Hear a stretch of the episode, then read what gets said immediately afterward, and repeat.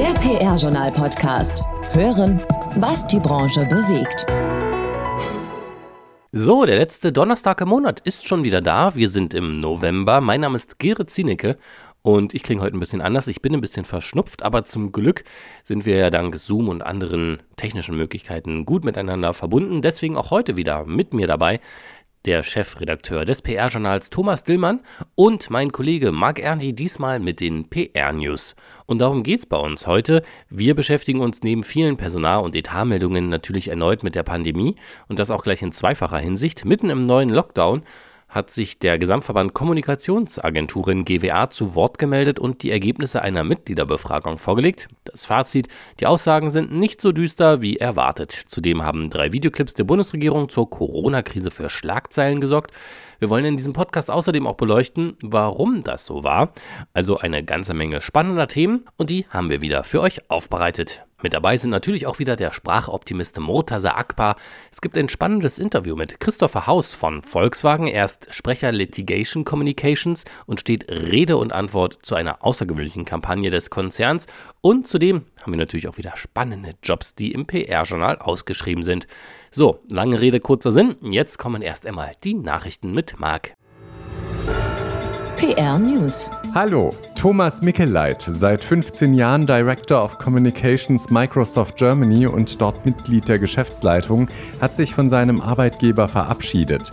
Unter der Überschrift Tschüss Microsoft auf zu neuen Ufern hatte er Ende Oktober seinen sofortigen Abschied angekündigt.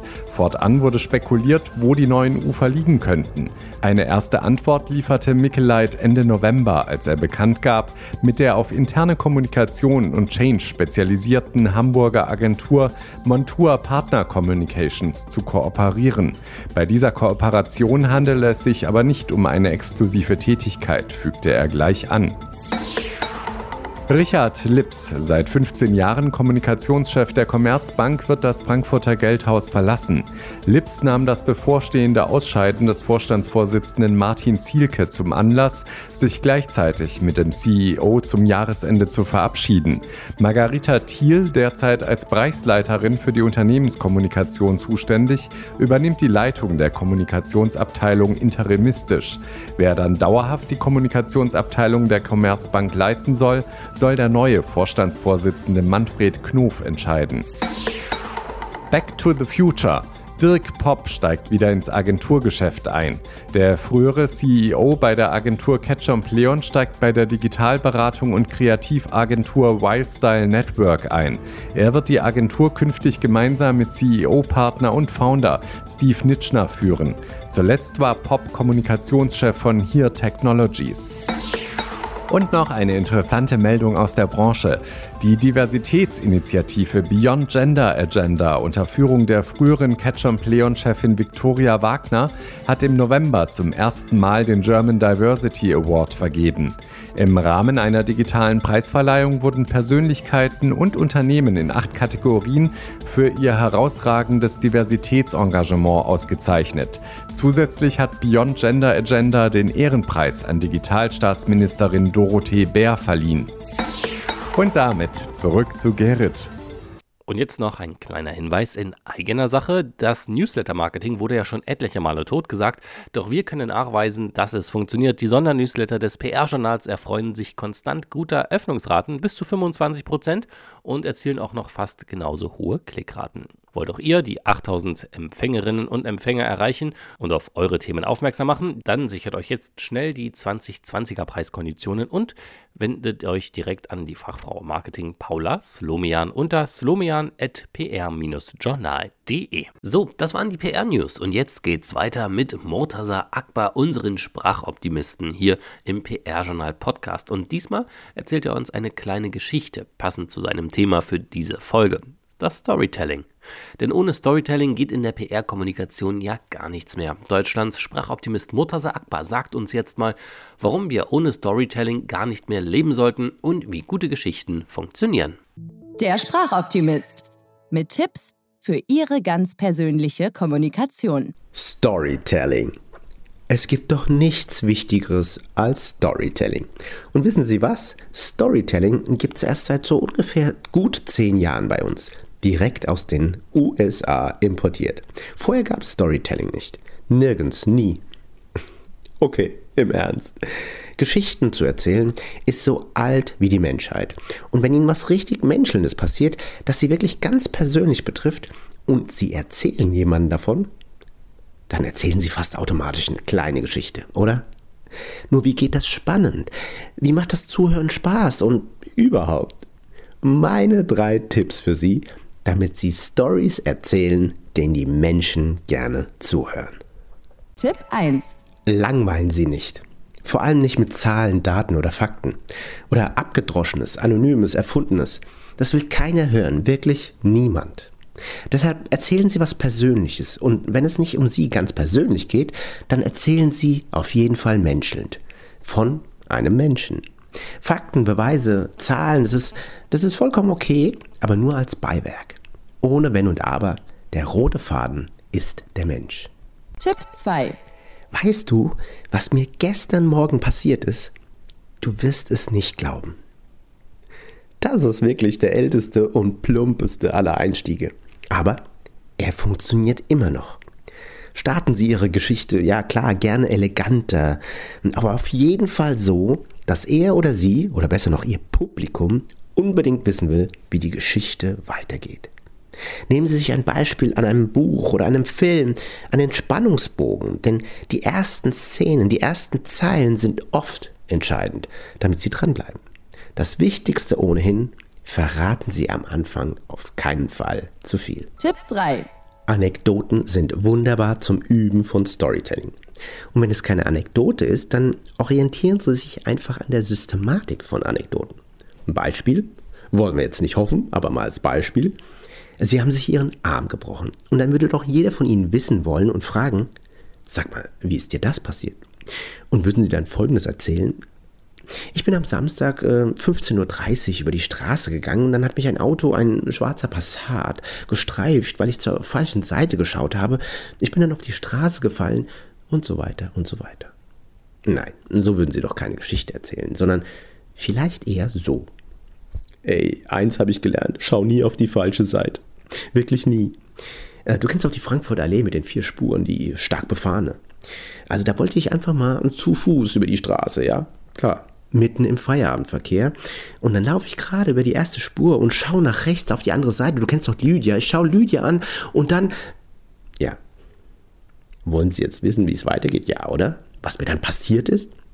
Deshalb, egal wo Sie sind, erzählen Sie eine Story so, als ob Sie direkt diese Story einem Freund oder einer Freundin erzählen.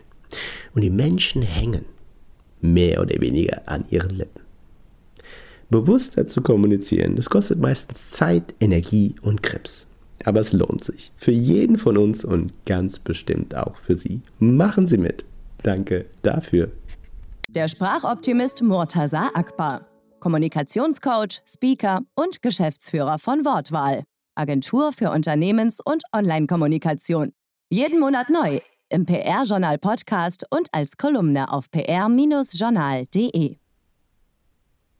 Ja, vielen Dank, Murtaza Akbar, unser Sprachoptimist hier im PR-Journal Podcast. Und wir machen weiter mit dem hier. Top-Thema des Monats.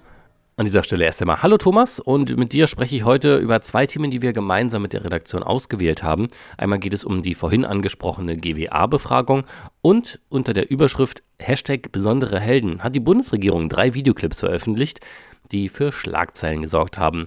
Fangen wir aber erstmal mit der Befragung des Kommunikationsverbandes GWA an. Er hat Ende Oktober unmittelbar vor dem erneuten Lockdown seine Mitgliedsagenturen zu den Aussichten für das kommende Jahr befragt. Was kam dabei heraus? Ja, das war eine, eine aktuelle Bestandsaufnahme zu den Prognosen der GWA-Mitgliedsagenturen, also der Agenturen des äh, Kommunikationsverbandes. Äh, teilgenommen haben allerdings nur 56 Mitglieder und äh, ja, die, die Aussagekraft ist daher nur beschränkt hoch. Ähm, doch als Tendenz kann man, glaube ich, schon festhalten, dass die Stimmung äh, nicht ganz so düster ist oder nicht ganz so schlecht ist wie befürchtet. Kannst du das noch ein bisschen genauer sagen? Laut der Befragung ist für die meisten Agenturen die Umsatzentwicklung ja jetzt weniger kritisch als in der Vergleichsumfrage unter den GWA-Mitgliedern noch im April dieses Jahres. Damals rechneten noch 82 Prozent mit einem Umsatzrückgang, jetzt in Anführungszeichen nur noch 60 Prozent. Zudem geht ein Drittel der Befragten sogar möglicherweise von einem Umsatzplus von bis zu maximal 10 Prozent für 2020 aus. Im April waren so optimistisch nur 7 Prozent. Dem steht aber gegenüber, dass die, die einen solchen Umsatzrückgang erwarten, diesen in erheblicher Höhe, also wirklich teilweise von bis zu 50 Prozent befürchten. Wie sieht es denn beim Personal aus? Muss man da mit Entlassungen rechnen? Das ist schwer einzuschätzen. Die Zahlen sind unterschiedlich und ich will das nochmal betonen, beruhen, wie gesagt, auf einer recht kleinen Zahl der Befragten. Im Umgang mit der Kurzarbeit war es so, dass 60 Prozent der Agenturen sie gar nicht genutzt haben.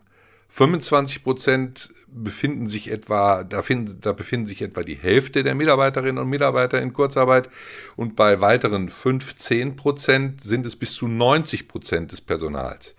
Insgesamt ist Homeoffice sehr weit verbreitet. Äh, bei der Hälfte der GWA-Mitglieder sind es äh, über 70 Prozent. Und ähm, was das aber tatsächlich dann für die Mitarbeiterinnen und Mitarbeiter heißt, äh, da will sich kaum einer auf klare Aussagen festlegen. Meine Meinung ist, Kündigungen lassen sich da wohl sicher nicht ausschließen. Vielleicht kommt es auch vereinzelt zu Insolvenzen oder zu Übernahmen, zu, zu Übernahmen und Fusionen. Ähm, das würde dann äh, aber sicherlich auch zu Lasten einzelner Mitarbeiter gehen, ganz klar. Und die Erwartungen fürs Neugeschäft? GWA-Präsident Benjamin Minak geht davon aus, dass die Branche, so wie er sagt, mit einem blauen Auge davonkommen wird. Dem steht aber gegenüber, dass 60 Prozent der Agenturen nicht glauben, dass ihre Kunden die Marketingbudgets kurzfristig wieder aufstocken. Und diese Einschätzung hat jetzt auch neue Nahrung bekommen durch die Studie B2B Marketingbudgets, die jetzt Ende November der Bundesverband Industriekommunikation vorgelegt hat. Okay, was sagen die? Die beschäftigen sich zwar jetzt ausschließlich mit der B2B-Entwicklung, aber die sind nicht sehr optimistisch. Die haben erstmal festgestellt, dass die externen B2B-Marketing-Ausgaben in diesem Jahr 2020 äh, noch, wie gesagt, überwiegend ohne den Corona-Effekt durchschnittlich schon um drei Prozent im Vergleich zum Vorjahr gesunken sind. Und davon betroffen sind speziell auch die weltweiten Budgets für extern zugekaufte Marketing- und Kommunikationsdienstleistungen mit einem Rückgang von rund zwei Prozent.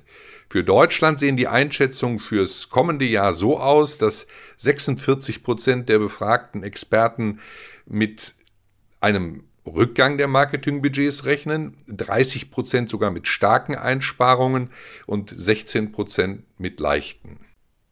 Also doch eher ein düsterer Ausblick auf das kommende Jahr?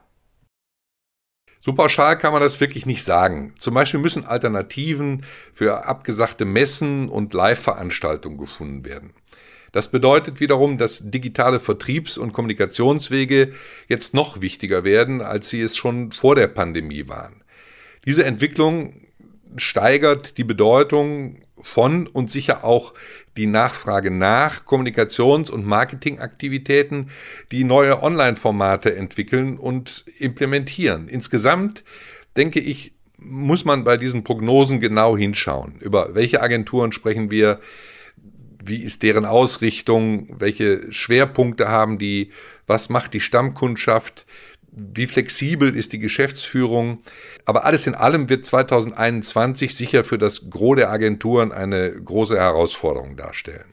Und jetzt kommen wir noch zum zweiten Thema des Tages. Eine große Herausforderung ist für viele Menschen in unserer Gesellschaft offensichtlich auch der Umgang mit Humor und Satire.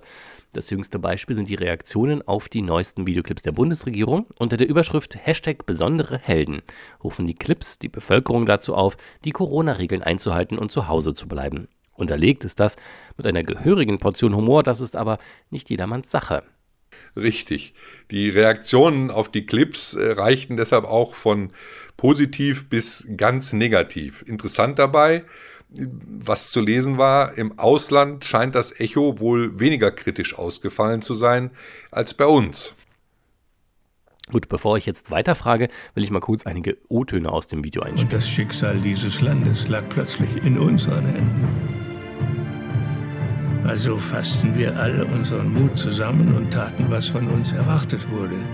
Das einzig Richtige. Wir taten nichts. Absolut gar nichts. Waren faul wie die Waschbären. Tage und Nächte lang blieben wir auf unserem Arsch zu Hause und kämpften gegen die Ausbreitung des Coronavirus. Unsere Couch war die Front und unsere Geduld war unsere Waffe. Das war unser Schicksal. So wurden wir zu Helden. Damals, in diesem Corona-Winter 2020.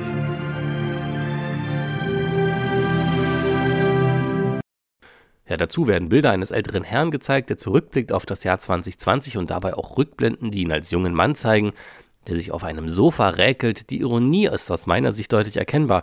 Was wurde denn dagegen jetzt vorgebracht?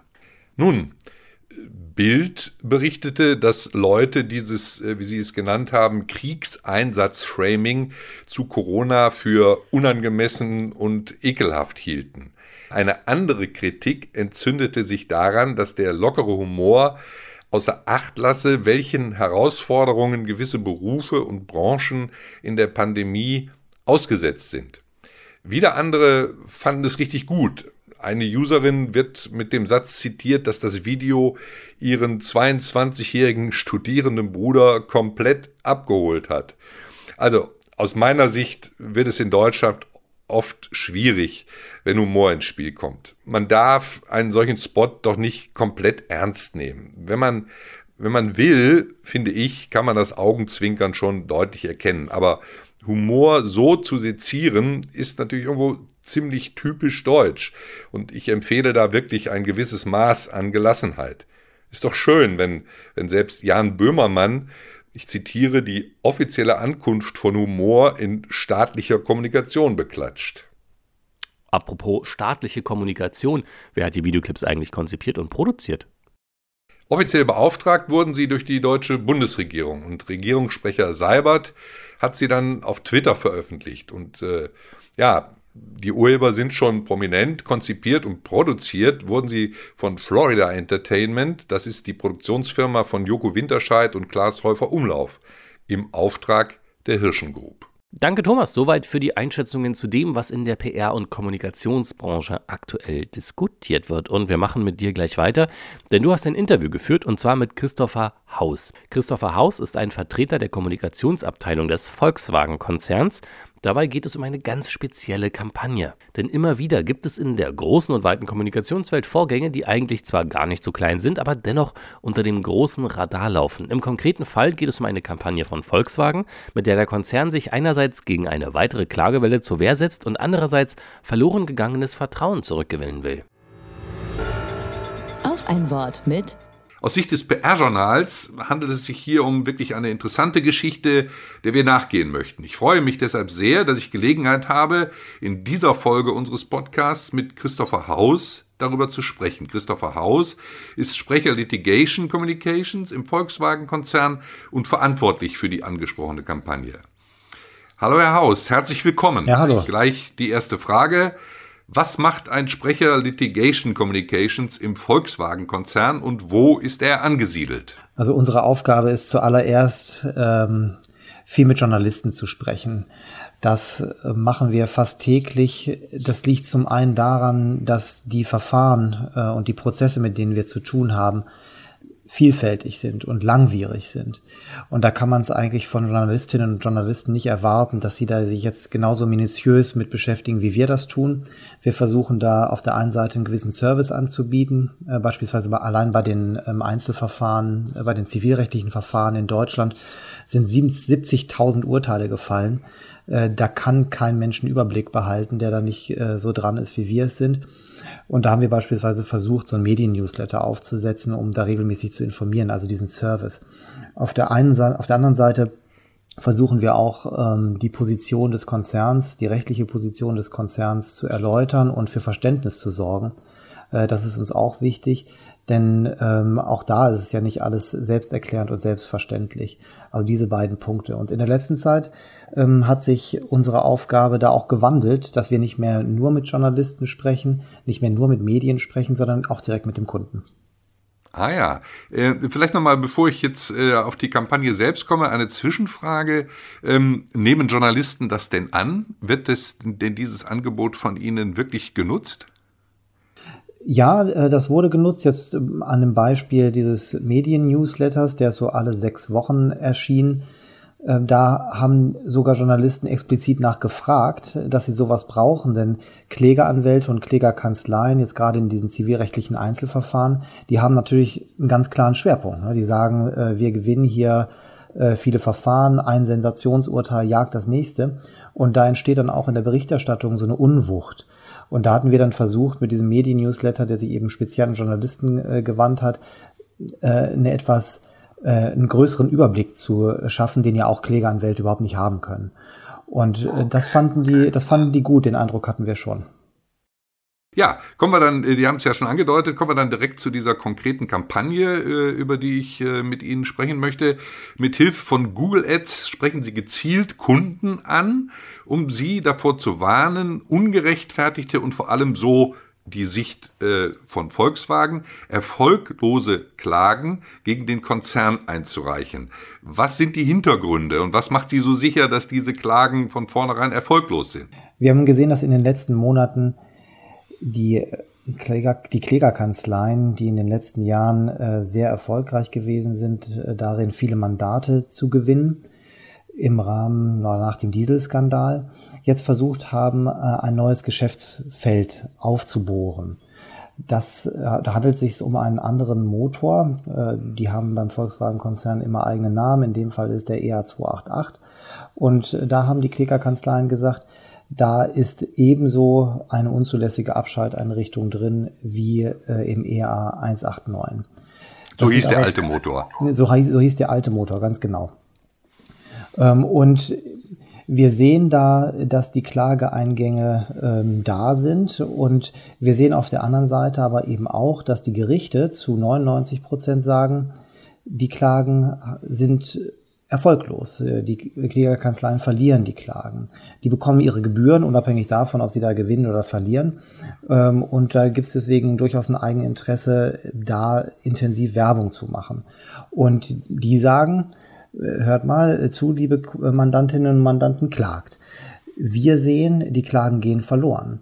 Aber diese Botschaft, äh, dass da A, die Klagen verloren gehen und B, dass in dem Motor eben keine unzulässige Abschalteinrichtung drin ist, die wird nicht transportiert. Und da haben wir gesagt, wenn es sonst niemand tut, dann müssen wir es tun und das machen wir jetzt auch. Das ausführliche Interview mit Thomas Dillmann, den Chefredakteur des PR-Journals und Christopher Haus von der Kommunikationsabteilung des Volkswagen-Konzerns gibt es ab 30. November an gleicher Stelle. Also, falls ihr es noch nicht getan habt, unbedingt einen Abonnieren-Button dalassen. Es lohnt sich. So, und dann bleiben uns jetzt eigentlich nur noch die Jobs. Karrieresprungbrett. Die Kölner PR-Agentur K1 sucht einen PR-Juniorberater in männlich-weiblich divers. Man braucht ein bisschen Berufserfahrung, abgeschlossenes Studium oder ein Volontariat in einem Unternehmen und man sollte Kommunikation stark und Talent zum Organisieren von Projekten haben. Fleischmann-Hillert hat gleich drei Stellen zu besetzen: einen Junior-PR-Berater Healthcare in Frankfurt am Main, einen Konzepter mit Schwerpunkt New Business auch in Frankfurt am Main und in Berlin wird ein Senior-Berater Public Affairs Finanzmarktpolitik auch männlich-weiblich divers gesucht. So, und für alle, die nicht in einer Agentur arbeiten wollen, die Kulturstiftung der Hansestadt Lübeck, die Lübecker Museen, suchen ab dem 15. Januar im kommenden Jahr einen Assistenten oder eine Assistentin für die Presseabteilung. 20 Stunden in der Woche und als Assistentin unterstützt man die Pressesprecherin bei der täglichen Presse- und Öffentlichkeitsarbeit und man pflegt auch die hauseigenen Social-Media-Kanäle. So, das war's jetzt. Viel Erfolg bei der Bewerbung. Etwas sei noch gesagt, und zwar, wenn euch unsere monatlichen Audio-Updates gefallen, dann seid ihr nicht allein. Pro Folge lauschen bis zu 2500 Zuhörerinnen und Zuhörer aus der Kommunikationsbranche dem PR-Journal-Podcast. Vielleicht also auch genau das richtige Umfeld auch für eure Unternehmensbotschaften. Vom einfachen Folgensponsoring über kurze Werbeblöcke zwischen den Newsbeiträgen bis hin zur eigenen Sonderfolge bieten wir euch genau das richtige Format für eure Zielsetzungen. Technischer Support inklusive. Paula Slomian schmiedet gern mit euch gemeinsam Ideen für einen starken Audioauftritt. Zur Erinnerung noch einmal hier die Mailadresse slomian.pr-journal.de. Und jetzt sind wir wirklich am Ende und der nächste Podcast klopft auch schon wieder ganz gewaltig an die Tür, denn der nächste Podcast ist schon am 17. Dezember. Wir ziehen ein bisschen vor, es sind Weihnachtsferien und dann kommt auch das neue Jahr. Das heißt, wir sind ein bisschen früher dran, also unbedingt den Abo-Button aktivieren, damit ihr die nächste Folge nicht verpasst. Bis dahin, bleibt alle gesund, euer Gerrit. Alles Wissenswerte aus der PR- und Kommunikationsbranche und mehr Jobs gibt's zum Nachlesen auf pr-journal.de. Produziert wurde dieser Podcast in Zusammenarbeit mit All Media Channels, den Audioexperten für Radio, PR und Podcasts.